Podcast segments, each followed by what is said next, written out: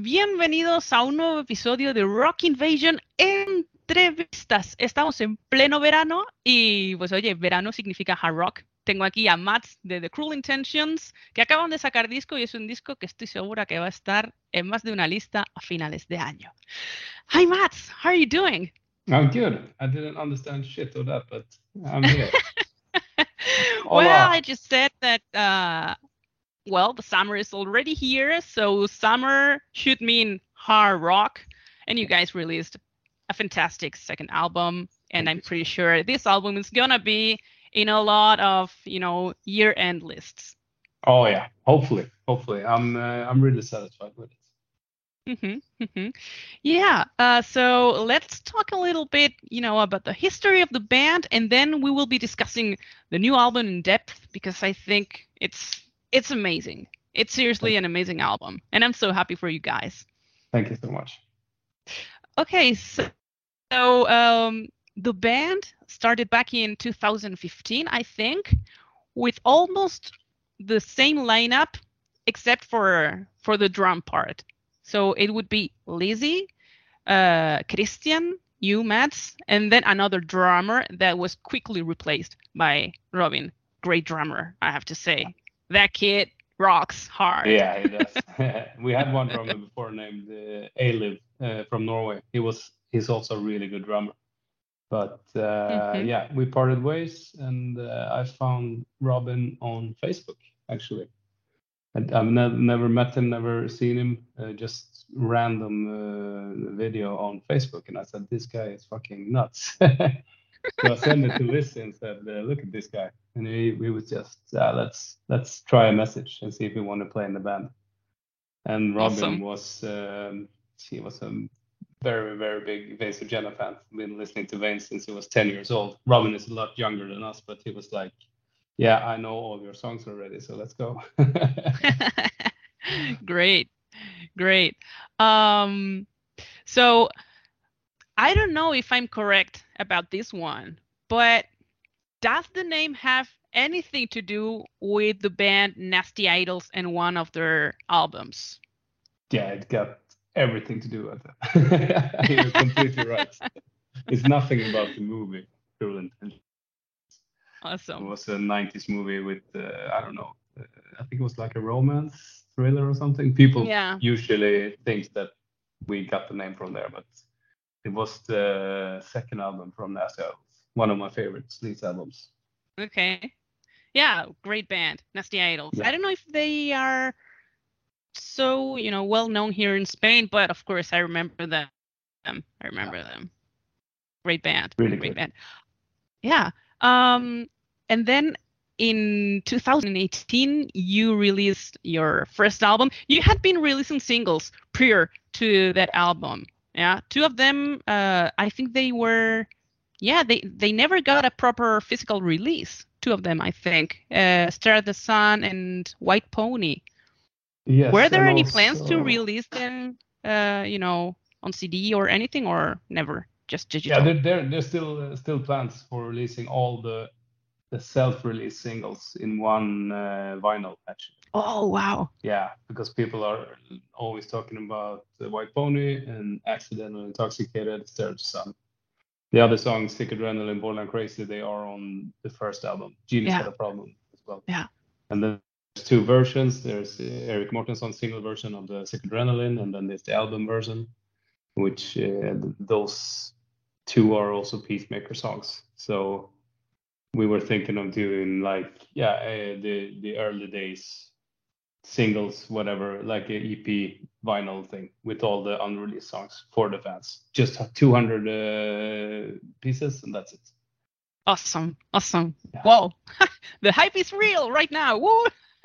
yeah, I think I haven't told anybody about that, but it's just planned so far. So oh. I, can't promise anything. okay, well, uh, I will keep my fingers crossed. yeah, so like I said, uh, you released the first album, which was amazing. Uh, I used to be a, Vains of Jenna fan, and um, well, like a lot of people, this totally not original at all. But uh, I was really happy to to see Lizzie back and I was really curious because um, I hadn't heard anything from the rest of you guys.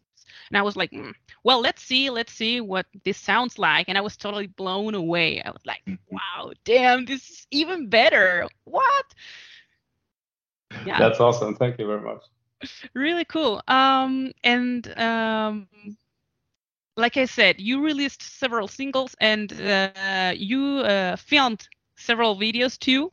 Um, and you know, um, there is a word in German that I don't think it exists in any other language. That's called Spielfreude, and that means you know this happiness that you can see in the musicians when they're doing their thing, and that's something that everyone could see in you when you guys you know film the videos and you do your stuff, and it's so refreshing and and so cool to you know to see a band you know having such a great time and i think yeah, that's really important a lot of fun.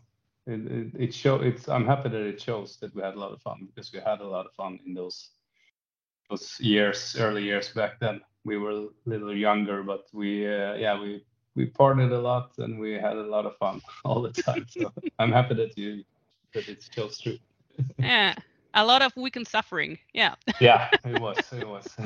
that's that's where this song came from, actually. yeah. Um. This first album was recorded, mixed, and I think mastered by a Greek guy.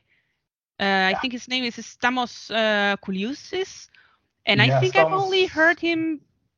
You know, uh, the the things, the works that I've heard from him were more into extreme metal, thrash metal. I don't think I've ever heard anything different than uh, no sign of relief by you know this engineer. No, no. is like uh, he's like the expert of uh, very heavy metal and extreme metal, as you say. But he was actually the guy who mm, who, who, found us and told okay. the the record company in the recordings that we they have to sign us. He was like, prompting because he saw us live and he was blown away by the energy and he, he wanted to get that in the studio and he really really wanted us to be on in the recordings because I think he was working as an A&R also back then. Mm-hmm. So I'm I'm I'm very happy that he really tried so hard because they weren't interested in the beginning and then uh, he got us into a meeting and we signed a record deal and then we wrote the album in six months, me and Lizzie. Mm-hmm. So, well, very the fast. album is is here. Here's my copy. Hey. Uh, it's awesome. It's it's actually signed. it is. Yeah. Okay. So that's from the yeah. uh, probably from our first pre-order then. Uh, no, it's not. I actually got to see you guys in Germany. Not a lot of time had passed since this thing got released, and um, wow, what a great live show!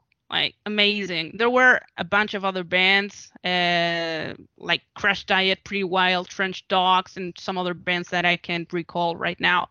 But uh, it was perfect, you know, because uh, I got, you know, um, I discovered. Well, I discovered. I find I found out that you guys were going to release the first album, so I got the digital copy first. And I remember going to to my job every day. on the subway, like boom, boom, boom, boom, boom, boom. and then I knew all the songs by heart, and suddenly I see that you guys were coming to Bochum. That's yeah. where I was living, and wow! And then you guys deliver such a great show. Like, well, this was the only time that I had the chance to see you live, but you just delivered an amazing show.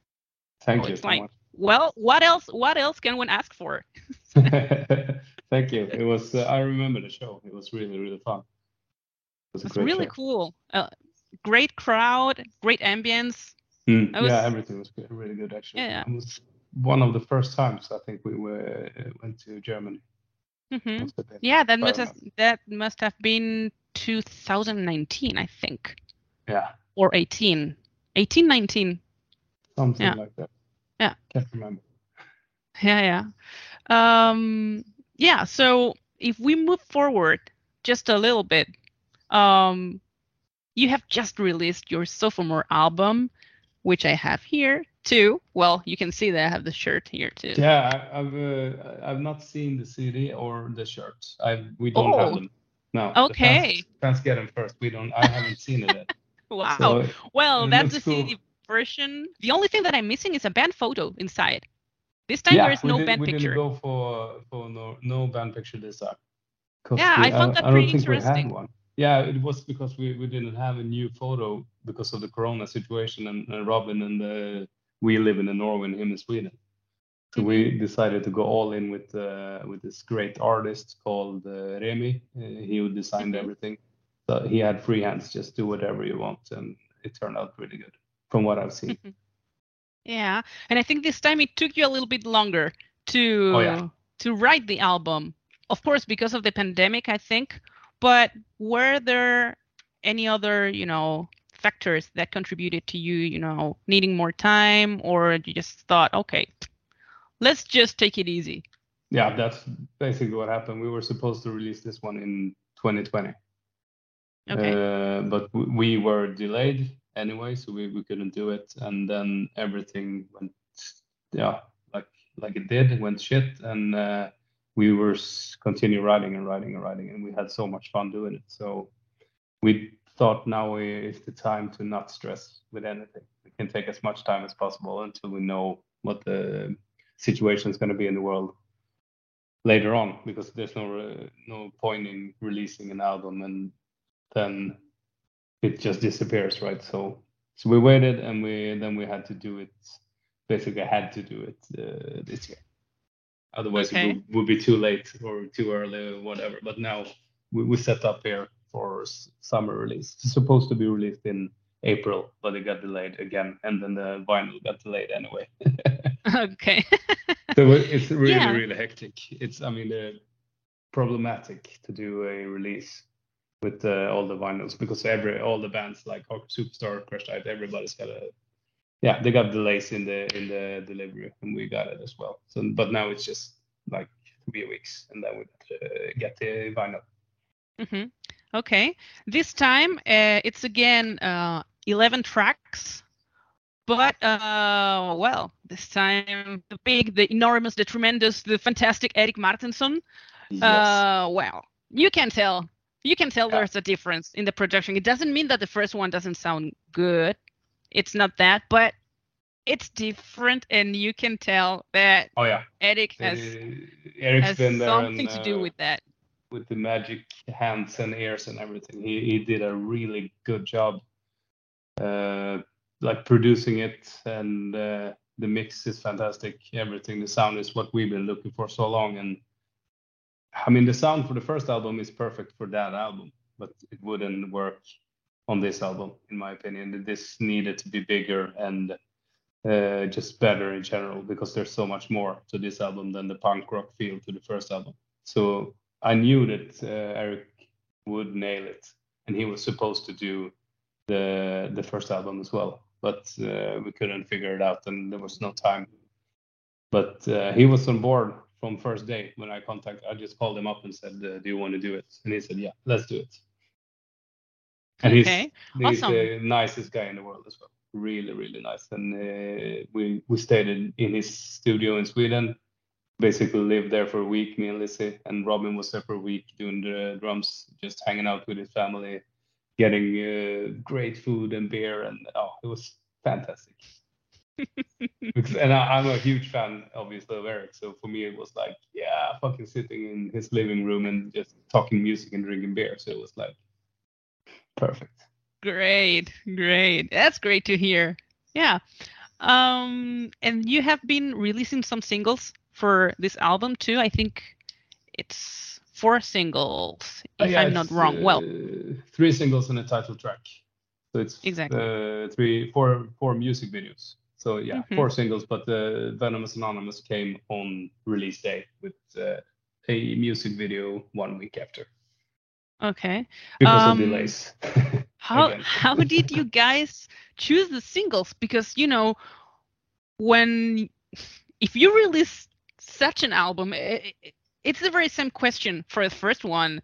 If you released these beasts of you know an album, how how can you choose? Because it, it, it's it's hard. It's hard. And uh, well, luckily for me, uh, right now, um, most of the bands do that now. They they release the singles prior to the album, so that saves me work. and that doesn't make me you know having to choose for for the show or anything because that would be really really hard yeah. that's the problem that i have once the full thing has been released and you know once i can really choose that that's where my problem comes. So how did you guys choose the the singles and the order you know to to release them?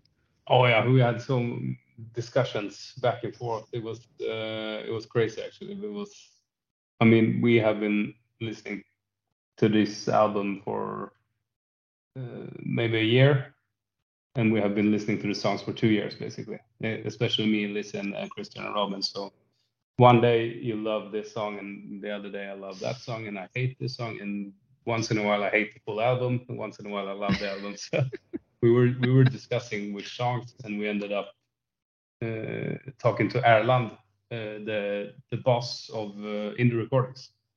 Okay. Uh, he got the chance to listen to it, and uh, our product manager Linda from Indie Recordings listened to it, and we were like just discussing, and uh, came up with first the first set list and then the singles but that changed four times again. so we, we, we, were like, okay, repercussion gotta be it. That's the first song of the album, so that's the single.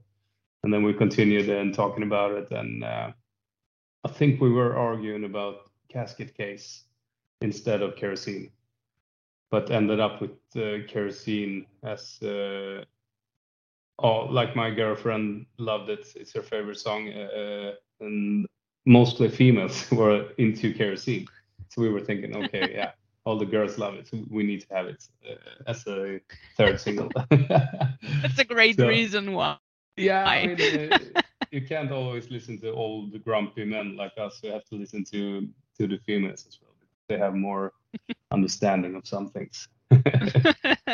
so that's what we, we ended up with this, and I'm I'm super happy with uh, the the set list. Uh, it's dynamic. It's very dynamic now, and now when the album is released, I usually stop listening to the music. But with this album, I just continue to listen, and I get it on in the car on the way to work or something, and I listen.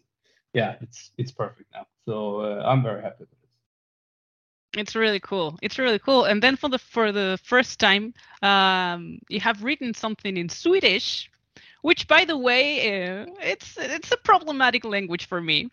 I i told you off camera um, that you know i love a lot of different uh, swedish bands from hard rock to extreme metal but i have never had the chance or or the will. Let's say the will. Let's say the truth. Let's face it. I'm not gonna hide it.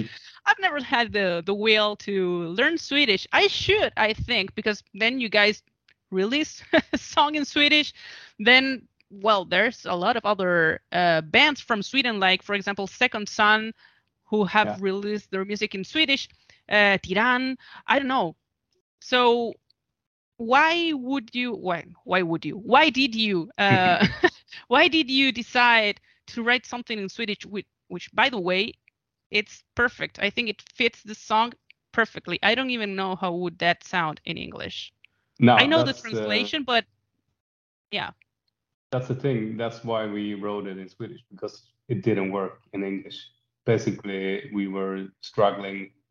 I think that's the second to last song we, we wrote for the album, and uh, everything was basically done. And we were sitting with this song. I wrote the music. Yeah, I mean, years ago, I came up with all of the all of the song with no lyrics, no no uh, no melodies at all, just the music.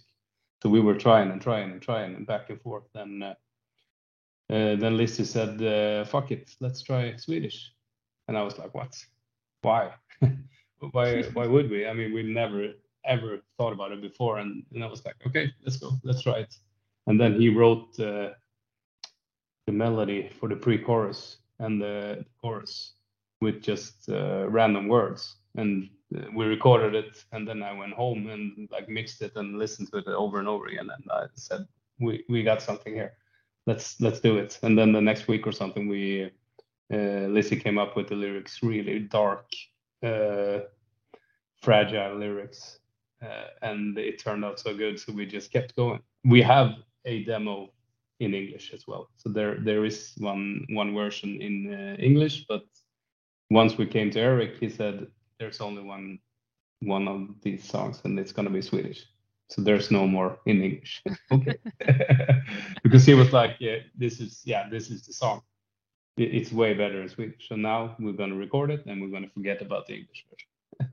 mm-hmm. Yeah, and you know, given this example of you know um, incorporating new things and stuff that you would never think about, you know, for the cruel intentions, like this Swedish thing, um, I don't know if this is correct or not, but I have the feeling that when it comes to the songwriting, you know, to the whole process, this time you started writing things with no boundaries at all that's the feeling that I have. That might be wrong, but maybe you can tell me a little bit more about that. Yeah, you're uh, completely right. It was uh, we had an idea of what we wanted to do, but uh, eh, we didn't follow through on. Uh, I mean, we did follow through on some ideas, but uh, we ended up saying just let's go and let's see what happens and write for ourselves mostly and what we think is really good. No I mean, no thought about what people are gonna think uh, or expect mostly because uh, then we would probably end up doing another version of uh, the first album because that was uh, people really liked that one so we were thinking it's going to sound like Cruel Intentions but it, it, it has to be something new and that's the only only boundary we had to make something mm-hmm. new and fresh with uh, but still have our trademark sound to it and uh, it was fantastic. Just so much fun writing whatever and just feeling it and uh, taking it in and listen to it and rearrange and take the time to like yeah figure out what what wanted. And then when we were done, we were in love with all the songs. Every song has a special place, and uh, I think it turned out really good. Mm-hmm. And another thing that uh, is really cool or at least that's what I think, is that if you come here to the booklet and you read, you see all songs written by the cruel intentions. It's not, no, I did this and uh, I don't know, and Christian did that, and then, no. And I think that that's something that you can see, like this, I don't know, I don't know if brotherhood would be the word for that, but you are so solid as a band that even in these small details you can see it. And that's really special and really cool. Yeah i think so too. And uh, that's why we're doing it because we we can't be one person can't do it two person can't we, we're a band like a band of brothers and uh, everybody has to step in and do their thing to to make it sound like it does even if i write the music and listen write the lyrics Christian always does the solo and the leads, and Robin figure out, I mean, puts his touch with the drumming. Even if I had done a demo with pre-programmed drums, Robin always takes it and makes it to his own. And and that's why we we we share everything. We split everything in 25%. It's like all of us or nothing, basically. So that's correct as well. Great. And then, uh, well, speaking about the sound, uh, I think that you guys have a very distinctive sound, and it's not only because of Lizzie's voice. Of course, it's very special and very recognizable, but it's not only that, and that's really cool too because nowadays it's so hard to find a band which you know a trademark sound and with you know these different elements. But in your case i think you already have your own trademark sound and you know if you listen to the riff if you listen to the melody you already know it's the cruel intentions. It's really hard to to have. Fantastic to hear and that's what we're going for like trying to separate us from other bands by having this uh, this trademark sound and as you say not only Liz Liz's special voice but uh, in the melodies and the riffs and everything and that's uh, something we've been going for from the start. So like put on the song and hear that it's Cruel Intentions before the vocals gets in. That's like the the main goal. At least with this album and the next one, it's gonna be even worse. well, mission accomplished, I would say. Thank you very much. You're welcome. Um, well, I would like to ask you a little bit. Well, I know that you have mentioned this a thousand times right now, but well, of course, we have to at least mention it. Um, your music was featured on this huge TV series, The Peacemaker. Um, I have to say that I haven't watched a single episode yet. I haven't, and I'll tell you why. Uh, there's so much stuff going on right now. Uh, the the albums, the TV series, the movies, the books. Yeah. I'm pretty overwhelmed right now, I, so I have mean, to, you know, give priority to to each thing. But I've heard it's it's pretty cool. Like the series is pretty entertaining. Um, and it's really cool, you know, to to have that kind of a chance because yeah, I think that uh, there were other bands like like Vain, but I think it's very important, you know, when there are new bands to give them the opportunity. That's one of my main goals with the show. So it's pretty cool to see that, you know, people like James Gunn, which is, you know, a pretty big guy, you know, decides to decides to give uh, the opportunity to newer bands. It's quite refreshing. Yeah, it was. Uh, I mean, his taste of music is insane. From the old bands, as you say, going all the way to Hanoi Rocks, Faster Pussycat, and Vain. But then again, he he gets uh, Reckless Love, and he gets us, and he gets Sister, Dust Bowl Jokies from Sweden, and uh, and mix it together, and everything fits perfectly. I think maybe he wrote, feels like he wrote the the episodes after the music. like he was listening, and in this scene we're gonna have this because everything fits so perfectly and it's it's so mm-hmm. well written and uh, the acting everything john cena is amazing as peacemaker and uh, his wife uh, is the like the main uh, one of the main characters as well really really good all the, the show is super entertaining and when you get that level of uh, commercial greatness like it's so big and one of the most streamed shows in the world and then you get to put 80s sleaze rock Swedish rock and roll, everything from old to new into that to get to such a big audience. That's uh, it's really really cool and won't probably happen ever again. maybe season two. Season two maybe maybe. We don't know. we we sent the album. We sent Venomous Anonymous to James Gunn actually. So hopefully okay. we can have the, the whole album in next season. no, well, it, it, was see. great. It was great. It did. Uh, I mean, it did so much for us in uh, getting new fans and streams, and we did uh, so many interviews that uh, the first couple of weeks with pretty big outlets as well, and it was mainstream media sometimes, and that's, I mean, that's the goal for all bands to get recognized. So he helped us out a lot, and he wrote to me on Instagram and said that he adored the band, and that was like, ah because I adore him. I'm a big fan of him, so it was like, fucking hell, this is crazy. That's great. I was, I was really happy for you and for sister because I think you yeah. guys deserve more exposure.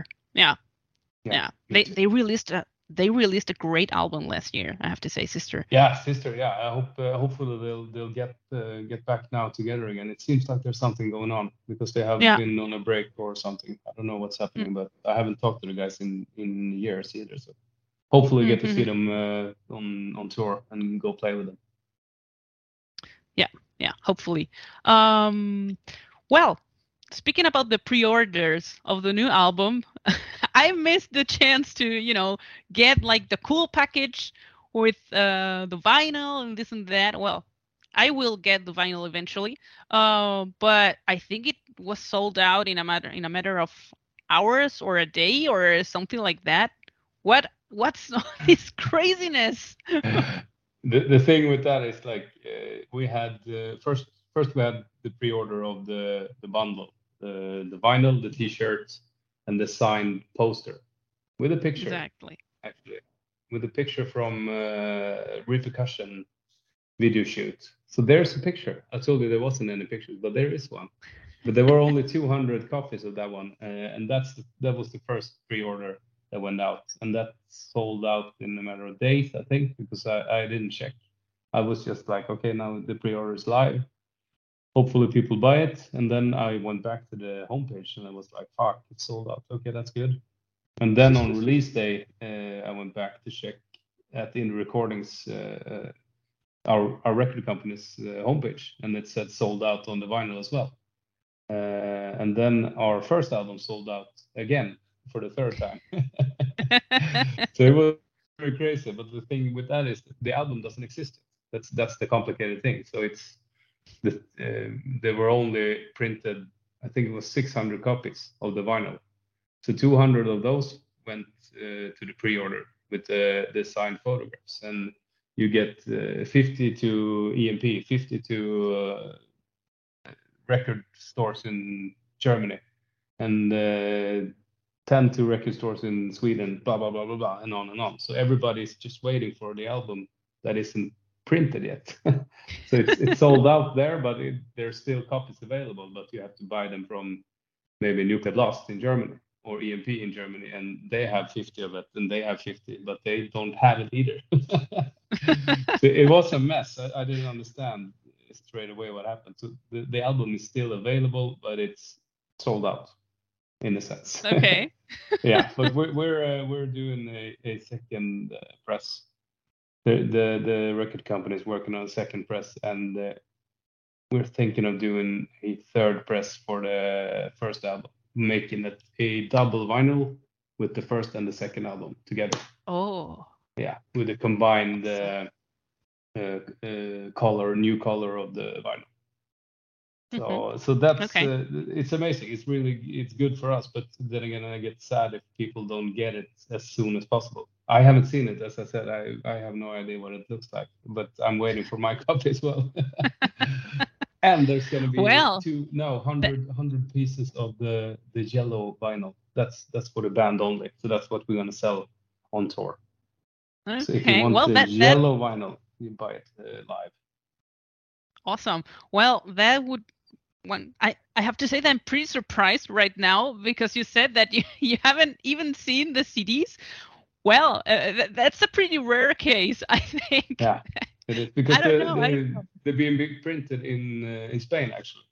So all oh, everything's really? printed and sent out from a headquarter in Spain, and uh, that's why we we printed the, the, photo and signed and sent to them, and they put it in each of the 200 vinyls. So we, we I've seen the the booklet in uh, online format, of course, in PDF, where you can just scroll through, but it's not like holding it and and going through the booklet. We've been only seeing it on the screen, and I mean I know it's gonna look great, but I really want to see it now.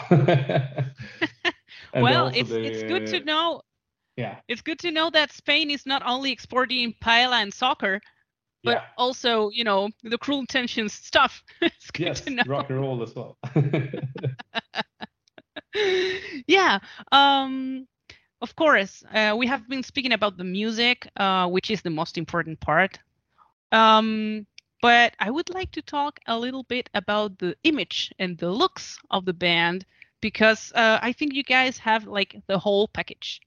Great music, great looks, and um, it's refreshing because, um, well, I don't know, I don't know what what do you think about this, but lately, especially when it comes to hard rock bands, um, well, the looks are not so cool anymore. I'm not talking about going out there like poison, but I'm not talking about going out there in sports clothes either. You know, I think I don't know, a cool image is is important to me. Like I I like going to a show and you know seeing people on stage like with all this great attitude and all this fucking amazing clothes. What do you think about this? It's important yeah. to you yeah, it's important. Uh, I mean, uh, you gotta be, you gotta look uh, spectacular when you go on stage. I mean, you can't go there and uh, wear the same uh, same shit as you do every day when you're home. So, uh,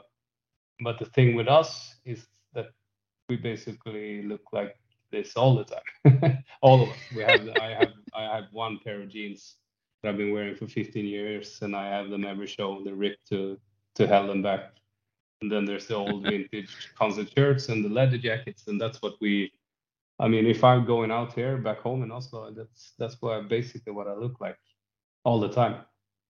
unless I'm in the woods hiking, then I'm going with the, the sports. but when, when we're out, I mean, uh, it's same with Christian. He always Christian is a rock god. He wakes up and he looks like that. He, he doesn't do anything. I, I do my hair, I do the straightening and and all that, and Lizzie's uh, makeup and Robin as well. But Christian gets drunk and he wakes up and he looks like that. He's pure rock and roll.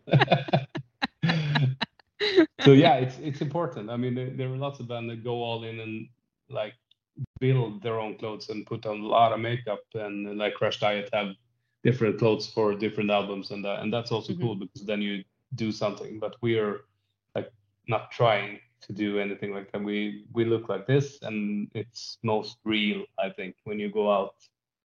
What you feel really comfortable in, and that's my ripped jeans and my old Wasp T-shirt from '86, and just yeah, th- that's it, and uh, that's what I would wear anytime if I go out party, if I go to festival or whatever. I would wear the same clothes basically. So important to be yourself, but also with the image. So we, we're luckily we, we can be ourselves and have an image. So it's really awesome actually. It's cool. It's cool. And very unique too because if you see lizzie he he doesn't dress like anyone else. It's like no. a pretty particular way of you know getting dressed.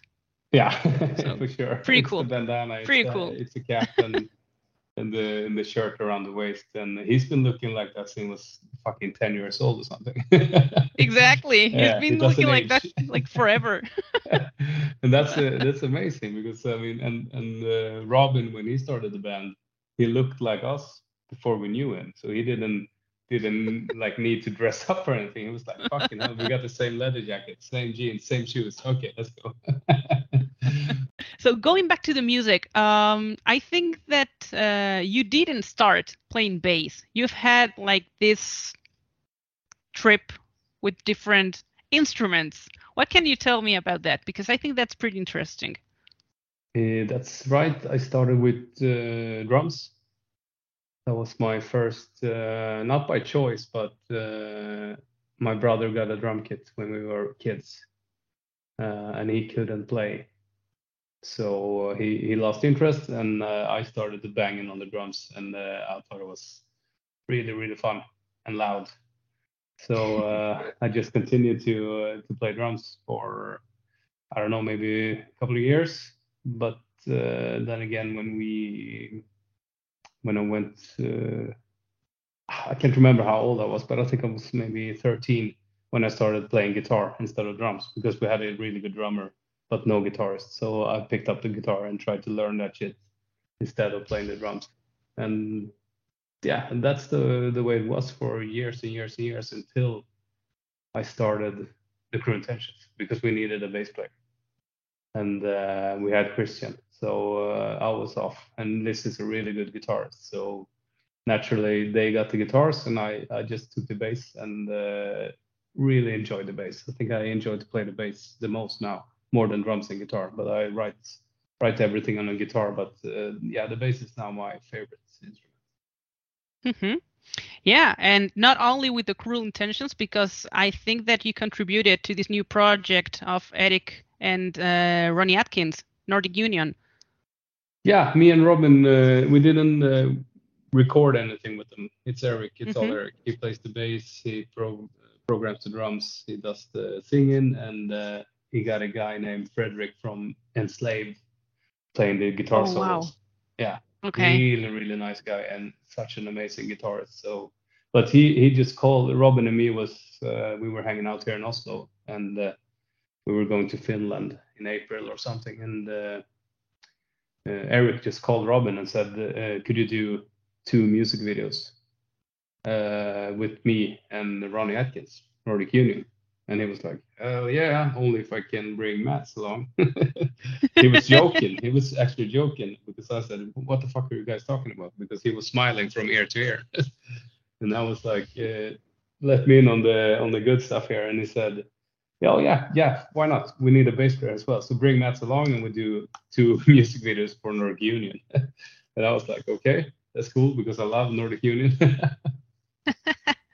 yeah, it's so, a great yeah, project. We, yeah, it's really really good, and the new songs is amazing. It's the heaviest uh, Nordic Union yet, and uh, Ronnie sings like hell. He's he still got it, even if he's been sick, really really sick with cancer and everything. Yeah. Just meeting him and doing the the two videos with him, uh, like opened my eyes for how down to earth a real rock star can be because he was the nicest guy and he was like just chilling, having a beer, and we did two songs, two videos in 12 hours or something. It was a long day, but it was really really fun and uh, like get to know him and work with work with Erik and him. It's like a dream come true for both me and Robin because uh, we're big fans of Pretty Maids and uh, Ronnie and Eclipse and all that. So it was really really good to see how they do how they work and what they do for in the music videos and all that. And we got the chance to work with uh, Patric Ullaeus,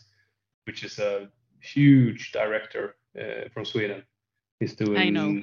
everything. so I always wanted to work with him, but he's really expensive, I think. so we, we really never thought about Cruel Intentions getting there. But now we got to know him and got to work with him, and it was super interesting because he was also like nicest guy ever. Everybody was really, really nice, and we had a good time. hmm Okay. Um, going back to the first album, now let's switch to, you know, some fun stuff. Um, going back to the first album, I would like to know um, if that puking sound in Jenny's Got a Problem, is it real or is it staged? Because how do you Uh, manage to, you know, find the the right Uh, puking sound? That's amazing that you that you ask about it. Nobody ever asked about that before, and I, I think it's hilarious. uh, let's see now. We uh, it was Aliv, our first drummer.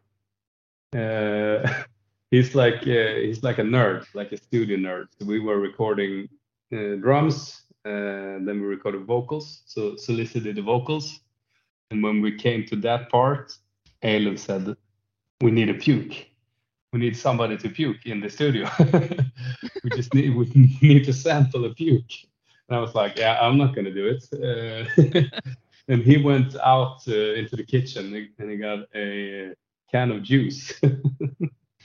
and then he uh, he drank the juice, uh, orange juice, and then he got a bucket and uh, he just like spit it out as he was vomiting with three microphones up to his face. really expensive microphones. He was so so serious with this. It's gonna be like high quality spewing sound. and uh, I, I think he nailed it. He was he was very very obsessed with that, getting it right. I think he spent like an hour on getting it right. So I, I'm so happy that you asked about it. That's so crazy. Wow. yeah, it's a, it's a good story. So going on with the fun stuff, um, you have been touring with great bands and with uh, people that you know tend to have a lot of fun. So I'm pretty sure that you will have at least one funny story on tour that you can Oh, yeah. share. Oh yeah, we, we got a lot of fun stories. Uh, let's see. Uh, it's so hard when you when you get to think about something real quick.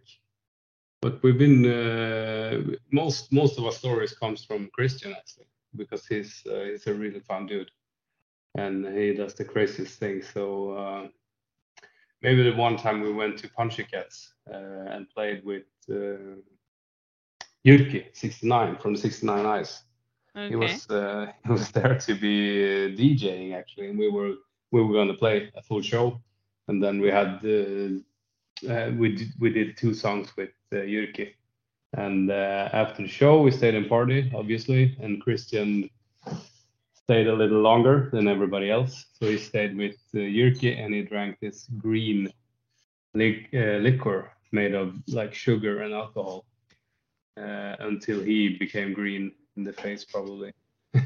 And then uh, he he ended up on the staircase to our hotel he didn't even come into the room so Alef had to go out and carry him into the room.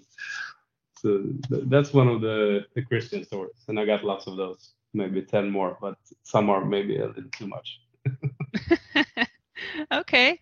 Uh, um, then um, normally I like to close the interviews um, with a question uh, that you know normally I have surprises with this one, and I don't know if this will be the case, but I would like you to recommend some music that you have been listening to lately. It can be whatever. It doesn't have to be metal. It can be, of course, but it can be whatever. It doesn't have to be new. It's just, you know, stuff that you have been listening to lately and that you think that, well, it deserves a recommendation. Yeah, I got just a thing for you because I was thinking about this uh, yesterday, actually. And uh, it's a band called uh, Bad City from uh, California. Okay. They, they released one album. That's it.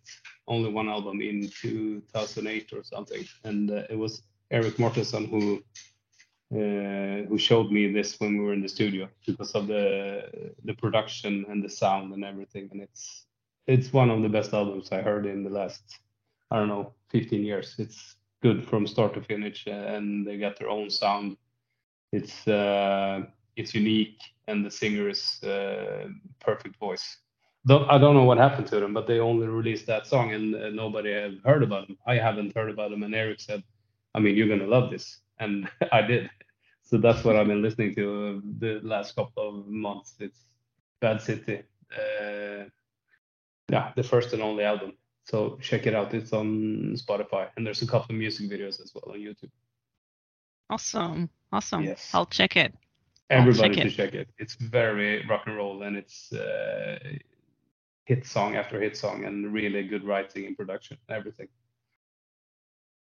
Awesome.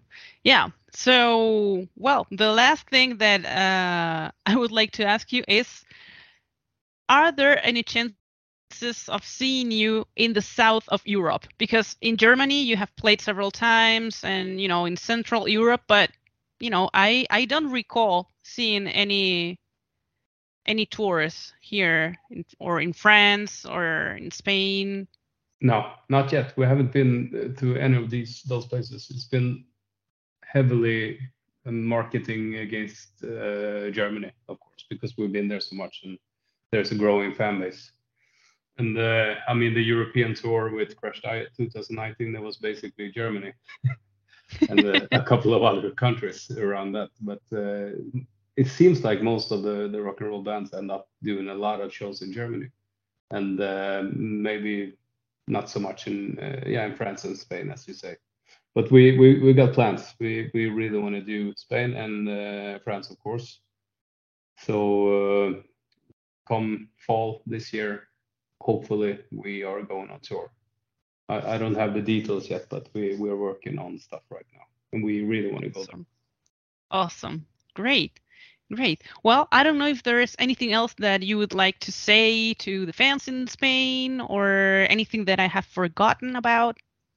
Mm, I'll just listen to the new album and uh, let us know what you think about it. That's basically it. The album is out and uh, we couldn't be happier about it. And uh, now we just need to make sure everybody listens and uh, request it for radio and tell your local promoters to, to bring us over the more the, the merrier, right? awesome, great. So it was it was fantastic having you here today. Um, a really a real honor, I have to say. I'm a huge fan, so thank you very much and good luck. Thank you very much. Thank you for taking the time and uh, asking about the puke in uh, Gina Fantastic. Great. See you. Bye.